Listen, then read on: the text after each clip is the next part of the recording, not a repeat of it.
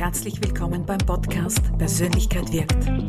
Mein Name ist Gabriele Fasching, absichtlich Persönlichkeitstrainerin und Business Coach. Mit diesem Podcast möchte ich dich ermutigen, inspirieren und dazu bewegen, Führung zu übernehmen.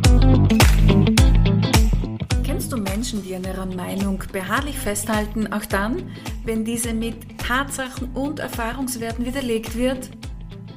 In den letzten beiden Folgen habe ich dir die Entwicklung von Kompetenz erläutert und in dieser Folge erzähle ich dir, wie du Inkompetenz leichter erkennen und lösen kannst.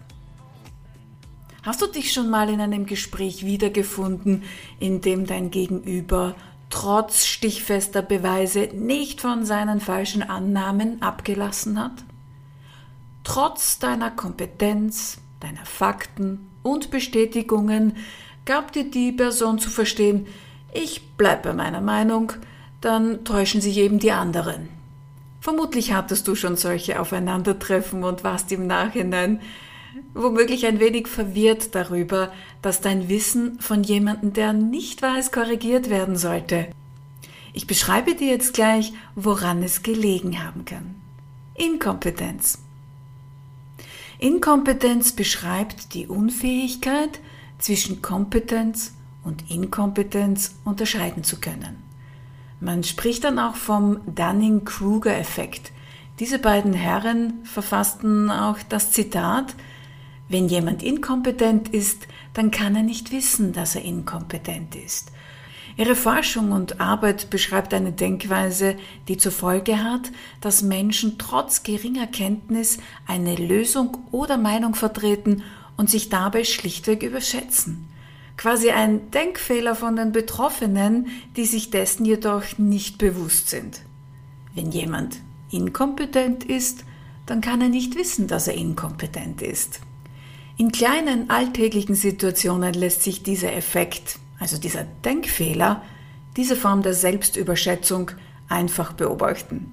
Und zwar bei Menschen, welche keinerlei Kompetenz in ihrem Gebiet haben, trotzdem lautstark ihre Meinung vertreten. Eine Person, die Kenntnis zu vermitteln scheint, allerdings lediglich ihren Standpunkt verteidigt. Ich gebe dir ein paar Ideen.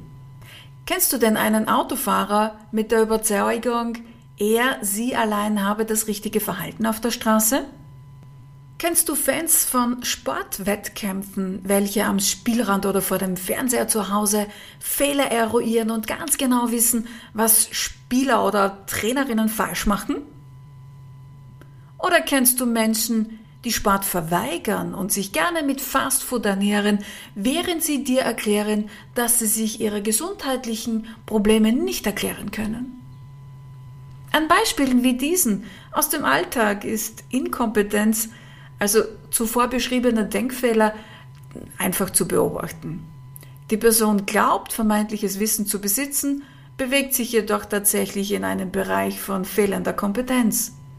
Meist ist es den Personen gar nicht bewusst und wenn sie darauf aufmerksam gemacht werden, werden sie dir im ersten Moment womöglich mit Gegenangriff oder Widerspruch begegnen.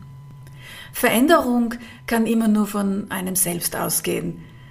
Denk stets daran, du, ich, niemand kann jemand anderen verändern. Dafür muss die Person selbst bereit sein. Und so gibt es Bereiche von Inkompetenz, die nur kleinen bis gar keinen Schaden erzeugen werden. Anders verhält es sich jedoch, wenn es um Menschen in Positionen geht, dessen Verantwortungsfeld weitreichender ist. Ich möchte dir dazu zwei Beispiele von Führungskräften in Unternehmen geben. Du wirst feststellen, was Inkompetenz für negative Auswirkungen nach sich zieht. In einem Beispiel denke ich an MitarbeiterInnen, die sich über geplante Vorhaben des Unternehmens beschwerten. Sie haben im privaten Umfeld gehört, dass Arbeitsplätze gestrichen werden. Ohne konkreter Hinweise oder tatsächlichen Informationen beschwerten sie sich daraufhin wochenlang überall in der Öffentlichkeit über das schlechte Verhalten der Firma, für die sie so hart arbeiten. Als dieses Misstrauen im Unternehmen bekannt wurde, informierte man alle Mitarbeiter darüber, dass es sich um ein Gerücht handelt. Tatsache war, dass Stellenausschreibungen stattgefunden haben, um die zukünftigen Großaufträge besser abwickeln zu können. Aber trotz allem blieben ein paar wenige Mitarbeiter dabei, hm, das stimmt nicht, wir werden gekündigt und damit erzeugten sie regelmäßig Unruhe. Eine andere Situation sind beispielsweise Personen, die eine Führungsposition innehaben und meinen, ich bin in dieser Position, also habe ich die Kompetenz. Sprich, die Position macht mich kompetent. Gründe für negative Ergebnisse, Probleme im Team oder fehlende Entwicklung liegen woanders. MitarbeiterInnen unter einer solchen Führung, die sich selbst nicht reflektiert, sich nicht verbessert und entwickelt, kann Führungsaufgaben nicht erfüllen. Ergebnisse im Team werden ausbleiben, dafür sind Probleme, die sich häufen werden, zu erwarten. Es ist so, dass betroffene Menschen glauben, sie seien kompetent, deshalb hinterfragen sie sich auch nicht. Der Denkfehler zeigt sich so, dass die persönliche Meinung mit tatsächlicher Kompetenz verwechselt wird.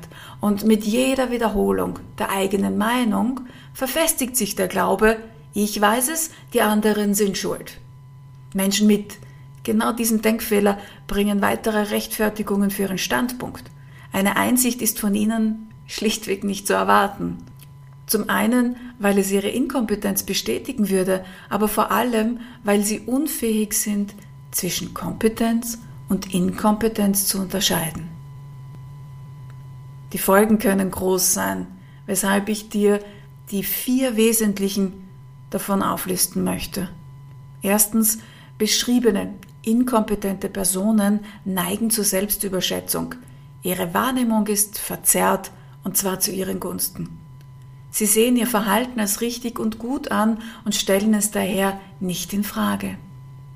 Zweitens, dieser Denkfehler verhindert, eigene Mängel zu erkennen und führt drittens dazu, dass ihnen das Erkennen von überlegenen Fähigkeiten bei anderen fehlt. Ein Mangel, welcher zu Konflikt führt und Wachstum verhindert. Viertens, ich weiß, dass ich nichts weiß, wirst du von betroffenen Personen nicht hören, deshalb sehen sie auch keinen Bedarf an persönlicher Weiterentwicklung. Fehlende persönliche Kompetenz macht es schwierig zu bemerken, dass Kenntnis oder Einsicht fehlt. Diese Menschen bedienen sich ihrer immer stärker werdenden Meinung, suchen sich Gleichgesinnte und bei einem Anflug von Unsicherheit tun sie alles, um dieses Gefühl schnell wieder loszuwerden. Sie weisen Schuld anderen zu, während sie sich auf weitere Verallgemeinerungen stützen. Auch dann, wenn Wissen von kompetenten Menschen vorliegt. In solchen Situationen greifen sie auch gerne mal unter die Gürtellinie mittels respektlosen Verhalten oder persönlichen Beleidigungen. Vielleicht bist du jemand, der oder die hin und wieder Selbstzweifel hat.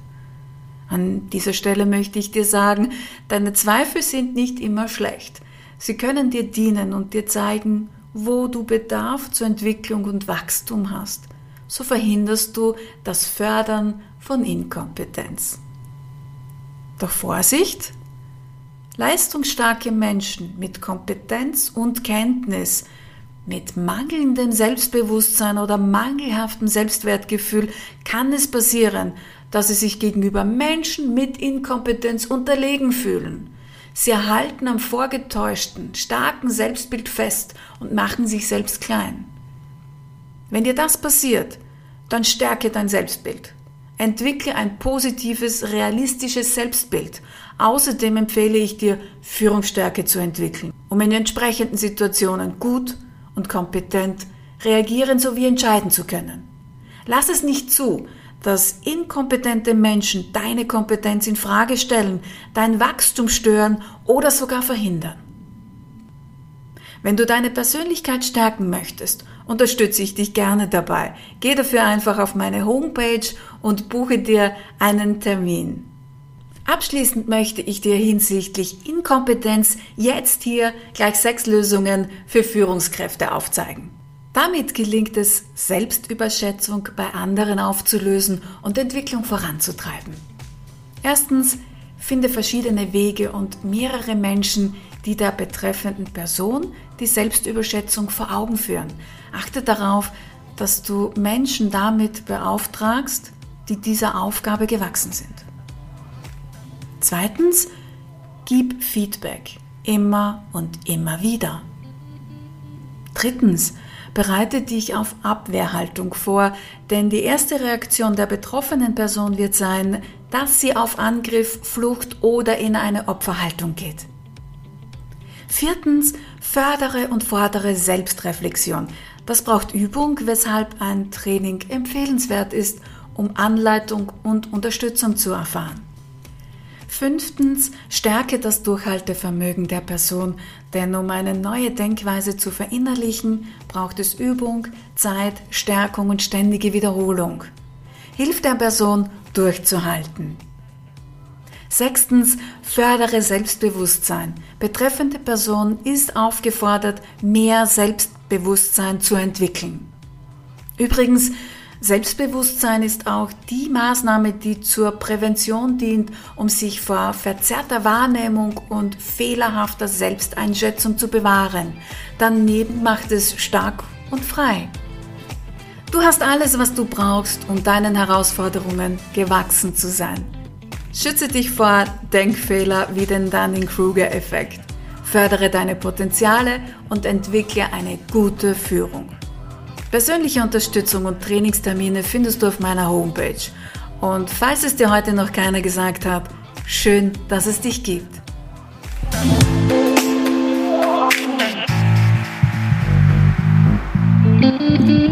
Dir hat die Folge gefallen? Dann teile sie und unterstütze auch andere damit. Persönlichkeit wirkt. Ich bin für dich da, wenn du oder dein Team in Führung gehen wollt. Folge mir gerne auf Facebook, Instagram oder LinkedIn, damit wir in Verbindung bleiben. Danke, dass du hier deine Zeit mit mir verbracht hast. Alles Liebe, Gabriele.